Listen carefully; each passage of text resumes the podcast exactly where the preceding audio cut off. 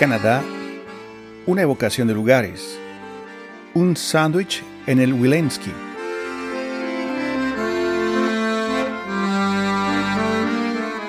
Canadá, una evocación de lugares es un podcast producido por la sección latinoamericana de Radio Canadá Internacional. Mi nombre es Rufo Valencia. Les invito a recorrer juntos aquellos lugares, calles, ciudades y locales que han quedado grabados en los textos de algunos autores canadienses.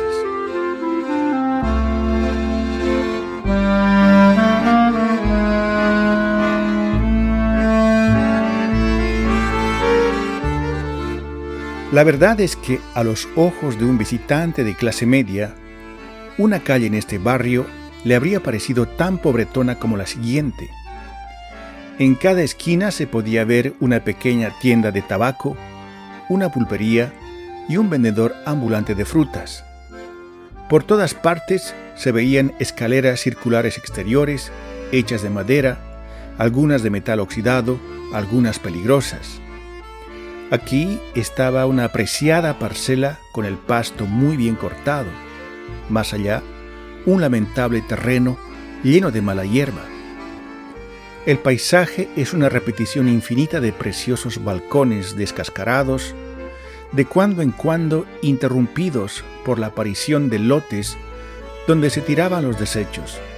Como bien sabían los chicos, cada calle entre Saint-Dominique y la avenida du Parc representaba sutiles diferencias de riqueza. No había dos apartamentos sin agua caliente que se parecieran. Aquí estaba la casa donde nació el fabuloso Jerry Dingleman. Unas cuantas casas más allá vivía Buddy Ash, que se presentaba cada año como candidato a concejal defendiendo una plataforma de un solo tema. Los policías de tránsito de la provincia de Quebec eran unos antisemitas. Dos tiendas del barrio tampoco eran iguales. La tienda llamada Best Fruit estaba manipulando la balanza de peso, pero la tienda Smalley's no vendía crédito.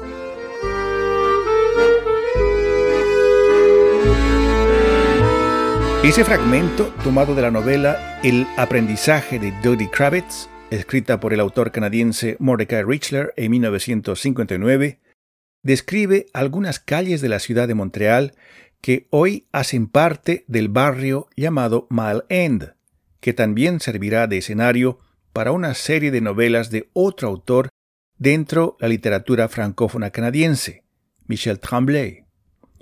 Mordecai Richler nació el 27 de enero de 1931 en Montreal y vivió hasta los 12 años en el 52-57 de la calle Saint-Urbain. Stan Asher, un cronista de la vida judía en Montreal y animador de radio, cuenta que los padres de Richler se separaron después de su nacimiento y que su padre se mudó al otro lado de la calle para poder vigilarse mutuamente. Pese a que años más tarde Mordecai Richler se fue a vivir por ocho años a Londres, en 1975 volvió, cargado de nostalgia, a recorrer las calles de su infancia, esta vez acompañado por las cámaras del difusor público canadiense CBC.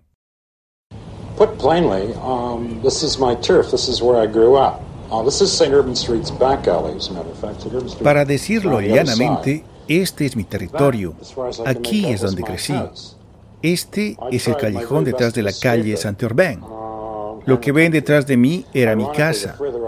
Hice los mayores esfuerzos para escaparme de este lugar y también del país.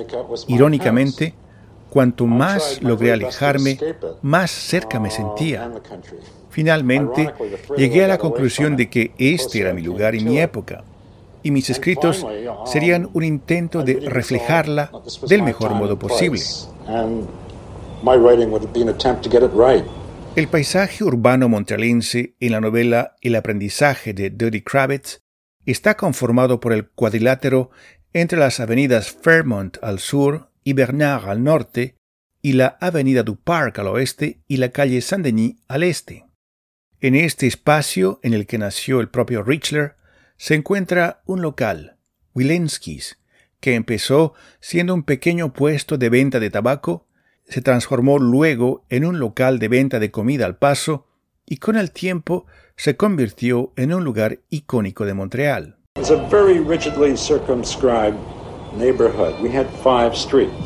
Era un barrio rígidamente demarcado. Había cinco calles entre el Boulevard Saint-Laurent y la Avenida du Parc. Estas calles son la Clark, la Saint-Urbain, la Waverly, l'Esplanade y Jean Mons. Nuestras escuelas estaban a unas siete calles de distancia. La sinagoga estaba a la vuelta y en la esquina también estaba el Wilensky.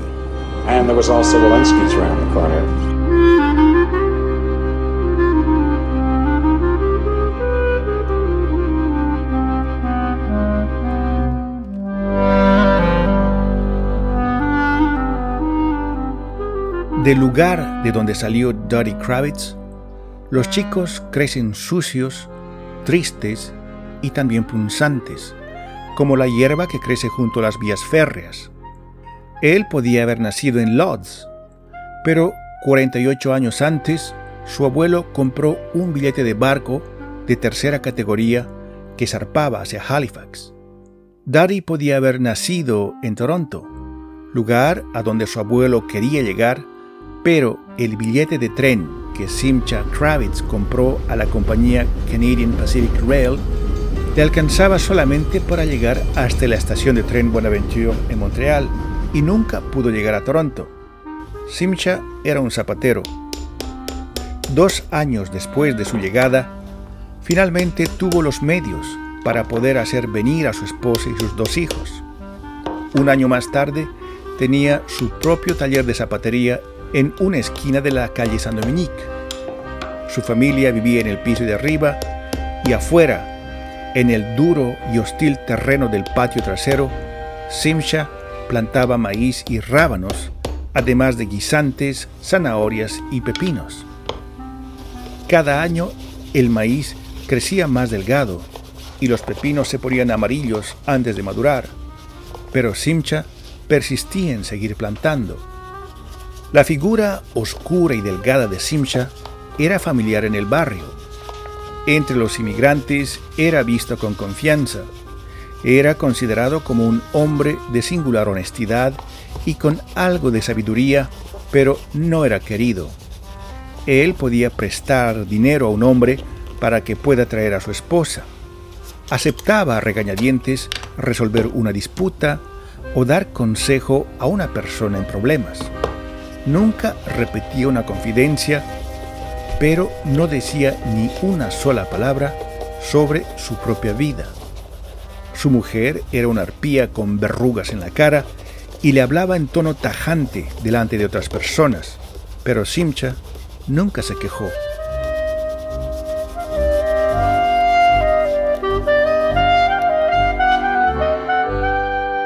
En las primeras décadas del siglo XX, empezaron a llegar a Canadá inmigrantes judíos provenientes de la Rusia zarista.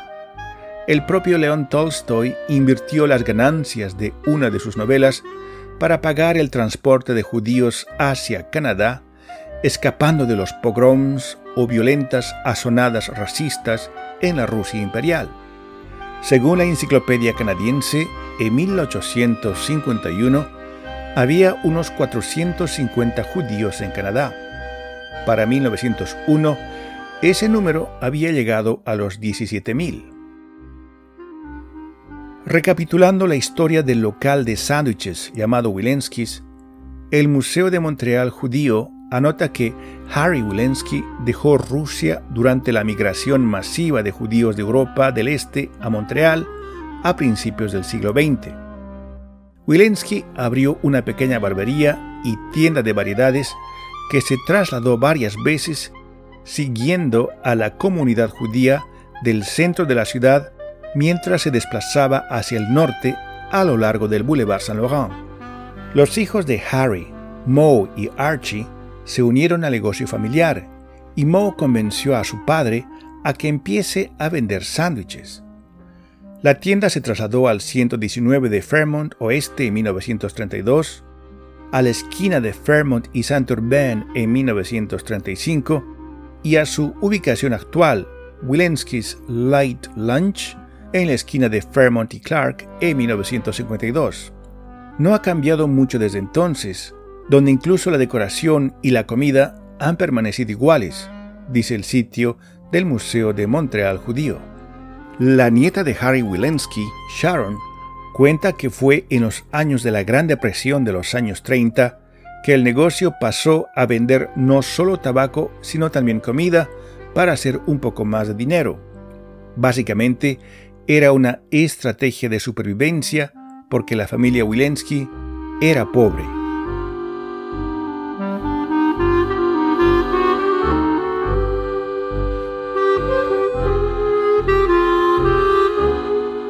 Cada ciudad en el mundo tiene sus lugares favoritos para comer un bocadillo al paso, algo que sea nada pretencioso, que sea barato y simple.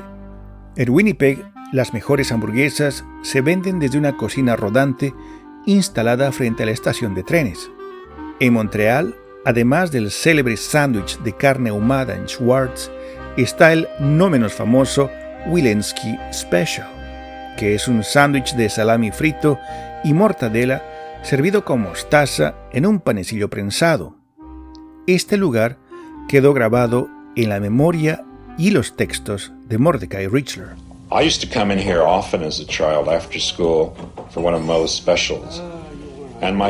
Solía venir a menudo a este lugar en infancia, después de la escuela, a comer uno de los sándwiches especiales que preparaba Moe.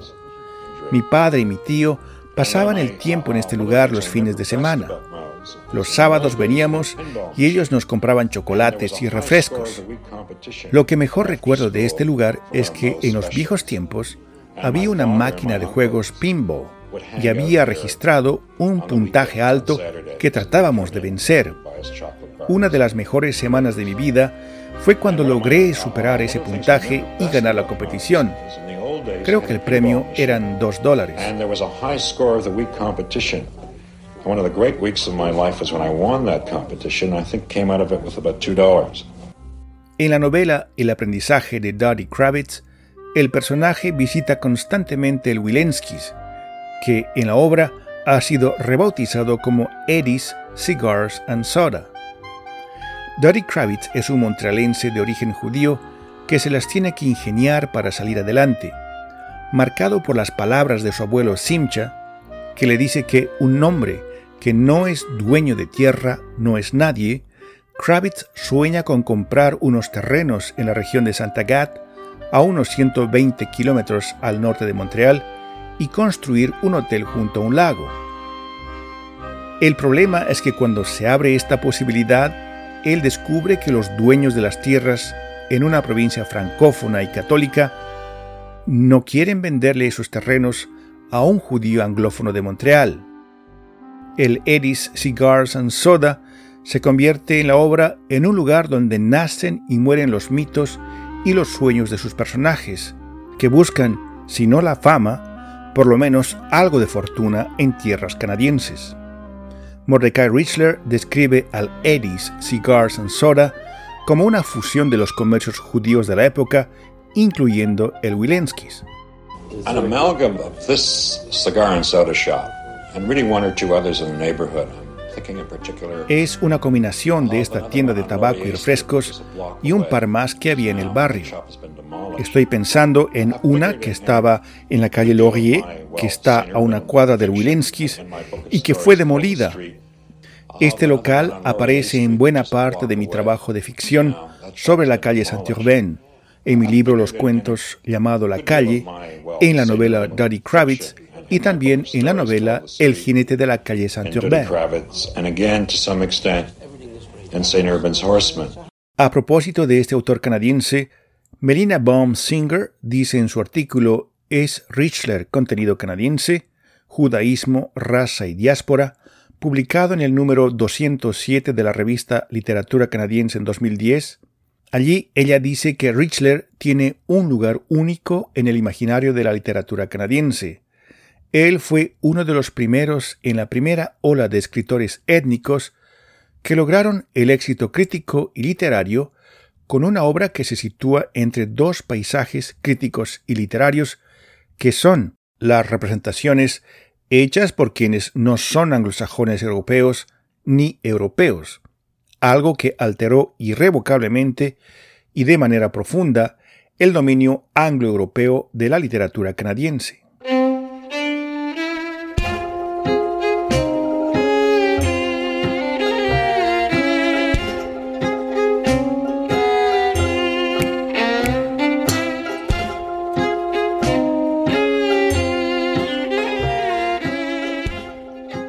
En su búsqueda por alcanzar un lugar en la sociedad, Dottie Kravitz refleja a la vez esa situación de perplejidad frente a lo que se puede aspirar como canadiense, porque esto también implica la pregunta ¿qué es ser canadiense? ¿O cuándo se deja de ser un inmigrante? ¿O en qué momento el ser judío entra en conflicto con la aspiración de llegar a ser un canadiense afortunado? El propio Richler tenía problemas con la idea de ser o sentirse canadiense. Like most Canadians of my generation, I suffer from a very fragmentary sense of country. It's very difficult for me to think in terms of Canada. Al igual que la mayoría de los canadienses de mi generación, sufro de una noción muy fragmentada de mi país. Es muy difícil para mí pensar en términos de Canadá como una totalidad. Mi lealtad a lo que creo que para mí representa Canadá se reduce a lo que es Montreal, la región de las Lorencianas, las regiones en los alrededores de la ciudad. A menudo me siento como un extranjero en otras partes de Canadá. No tengo un sentimiento profundo de lo que pueda ser un país. Esta parte de Montreal es para mí todavía mi hogar.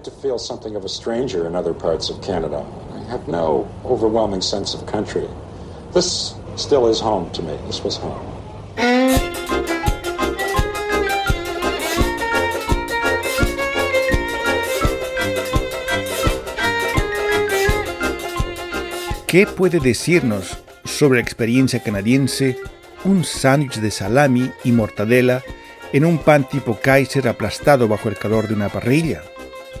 ¿Por qué la soda de cerezas negras que viene con el sándwich todavía es preparada a mano?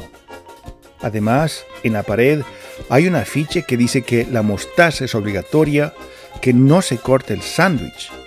¿Por qué tal regla todavía en vigor desde hace casi 90 años en el Wilenskis?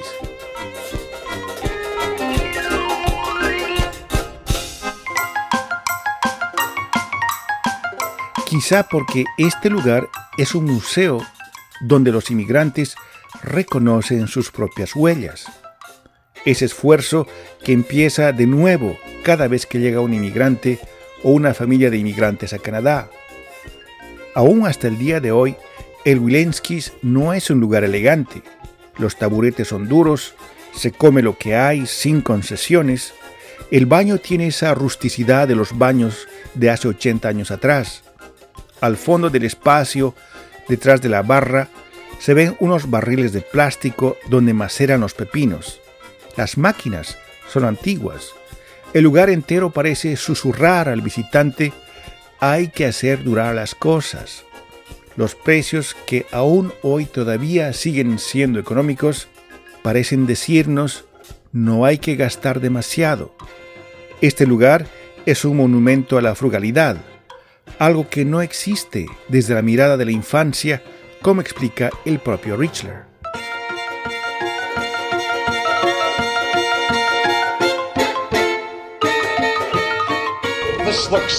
fairly squalid right now. But I'd like to point out, even emphasize, that we had no sense of being poor here. En este momento, esta parte de la ciudad se ve bastante deteriorada, pero quiero destacar y enfatizar que no teníamos la impresión de ser pobres o vivir privados de lo necesario. Si alguien se atrevía a decirnos lo contrario, los vecinos le habrían dado su merecido. Teníamos una vida muy rica aquí. Siempre había lo suficiente para comer. Y teníamos ropa. Y ropa nueva en las grandes fiestas judías. Era una vida rica en relaciones. Nos conocíamos todos en todas las cuadras alrededor.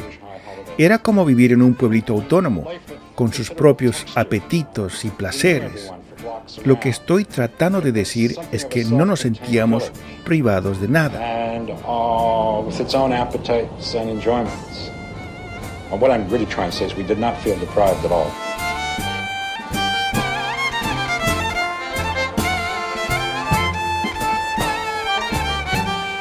Mordecai Richler murió a los 70 años en Montreal un 3 de julio de 2001, no sin antes haber causado rechazo y cólera entre la comunidad judía porque en sus escritos revelaba con humor y sátira los tejemanejes de su propia comunidad, que se sentía humillada a los ojos de los Goyim a causa de la traición de uno de los suyos. Sus escritos y sus ensayos también causaron horror y espanto en el mundo francófono independentista, al denunciar sus dogmas y limitaciones.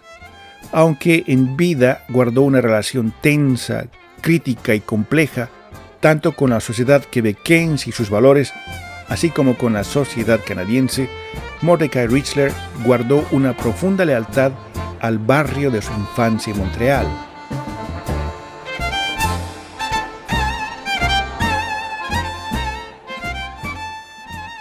These streets and alleys are, are filled with a number of ghosts for me. And, uh, it's very Estas calles y callejones están llenos de fantasmas para mí. Es un lugar muy evocativo. Siempre me he considerado una suerte de escritor de provincia. Ahora, cuando se tenga que hacer un balance, me gustaría que se diga que logré describir este momento y este lugar de manera precisa. Eso es lo que me importa, porque estas casas y estos callejones están condenados. En su lugar habrán rascacielos y edificios algún día. Tengo la esperanza de llegar a ser considerado como una suerte de testigo, como alguien que anotó lo que existió en este lugar alguna vez. Hopefully, um, I will have been some kind of witness and left a record of what was here at one time.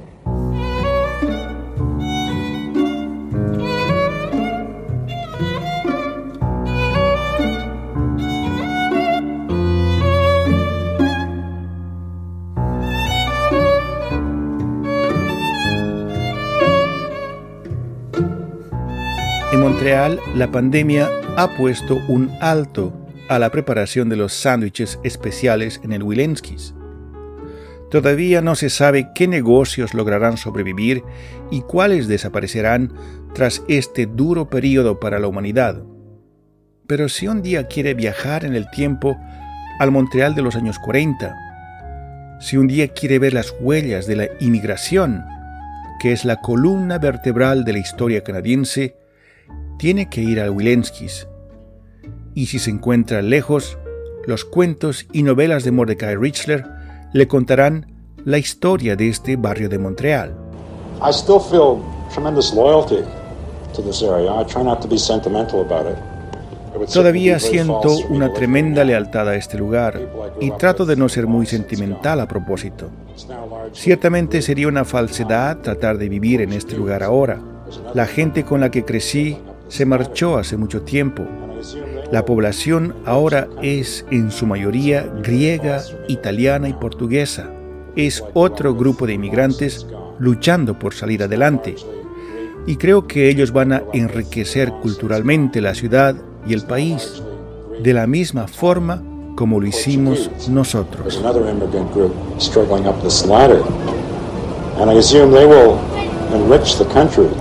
The city culturally just as we did.